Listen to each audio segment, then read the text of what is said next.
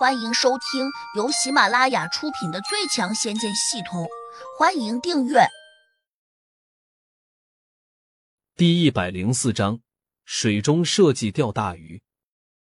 但是大海实在是太大了，即便是在一片海域，也给人一种无边无际的感觉。胡杨现在的神识感知到的范围还比较有限，即使是在没有遮挡的情况下，他也很难看到两百米以外。因此，要想在大海中寻找那种有灵性的生物，基本上真的和大海捞针差不多。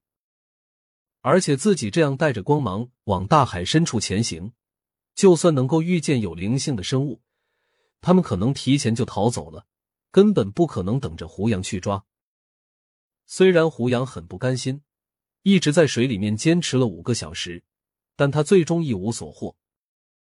眼看自己的法力已经消耗的差不多了。胡杨有点无奈，恐怕只能潜出水面。忽然，他想到了那个仙丹，便拿出来咬了一小口，借以补充法力。默默的运了一下功法，这一口仙丹的药力非常容易的就融进了胡杨的体内。他的法力立刻变得充裕起来，浑身上下一下就充满了力气。仙丹果然不是凡品，仅仅是这么一小口。就能让处于地灵一级的胡杨轻易充满了法力，并且它散发在体外的那一圈光芒，竟也变了一点颜色，多了一些香气。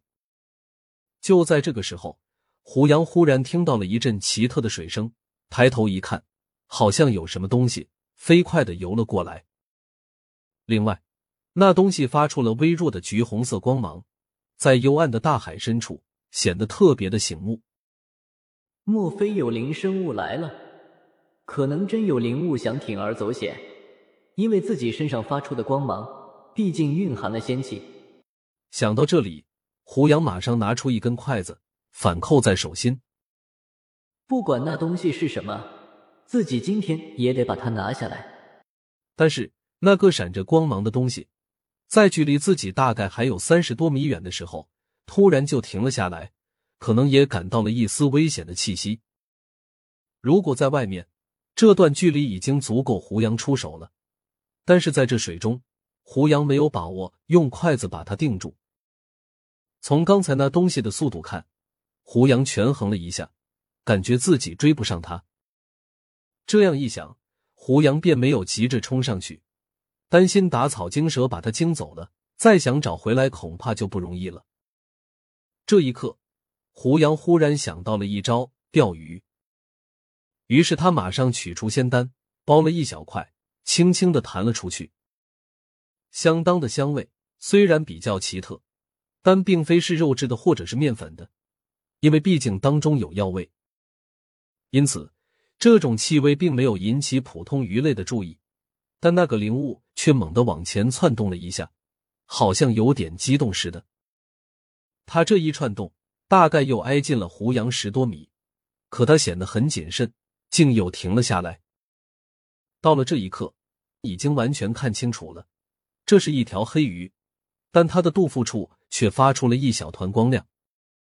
按照台山道长说的，那地方可能有一个类似于内丹的东西。胡杨还是没有急着出手，相反，他还闭上了眼睛，这样看起来就给人一种睡着了的感觉。当然。胡杨的神识却紧紧的锁住了那条黑鱼。黑鱼蠢蠢欲动，可能已经按耐不住了，它一点一点的往前游动。胡杨尽量凭着气息，只要黑鱼再靠近自己十米，就可以出手了。想到马上就要抓住一条灵物，胡杨有点激动，手微微有些颤抖。快了，再靠近五米，自己就可以出手了。就在胡杨几乎要出手的那一刹那，从旁边忽然窜过来一个白色的影子，像箭一样的冲向了外面的那一丁点仙丹。胡杨有些意外，不禁愣了一下，跟着他心里陡然升起一丝失落，他还有一点生气。这个不速之客竟然搅了自己的好事，心下动怒，胡杨忍不住把手中的筷子扔了出去。只听到嗖的一声。这根筷子一下就把那个白色的影子给打穿了，一片血红瞬间弥漫。被击中的怪物在胡杨的跟前激烈的翻滚起来。胡杨猛地冲了过去，一手抓住他的背鳍，迅速拖进了胡魔仓库。等到四周再次平静下来的时候，胡杨却失望的发现，刚才那条黑鱼已经不见了踪影。他有些郁闷，但也没有别的办法。好在刚才包出去的那一丁点仙丹，现在还浮在水中，并没有被偷走。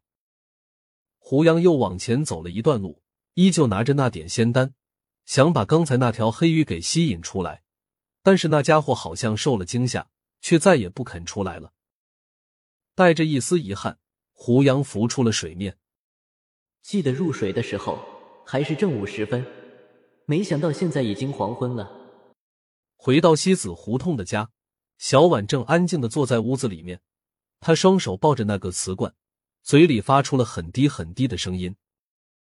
胡杨的听力极好，自然是听得很清楚。原来他正在和王昭君说话。可惜现在的王昭君只是以魂魄的形式存在，他也许能听见小婉的说话，但是小婉却听不见他一丁点动静。那只小狐狸犬正温顺的趴在他的脚边，保姆王芳没有在家里，可能有事回去了。于是，这座小院显得非常的孤寂。看见胡杨回来，他也只是淡淡的抬起头看了他一眼，什么话也没有说。好像已经习惯了，胡杨随时可能回来，随时可能离开。胡杨走上前说：“我经常不在家，你如果感到很孤独，可以回家去住。”小婉立刻瞪着胡杨说：“你这是赶我走吗？”胡杨愣了一下说：“你误会了，这还差不多。”小婉的嘴角翘起来，显得有点得意。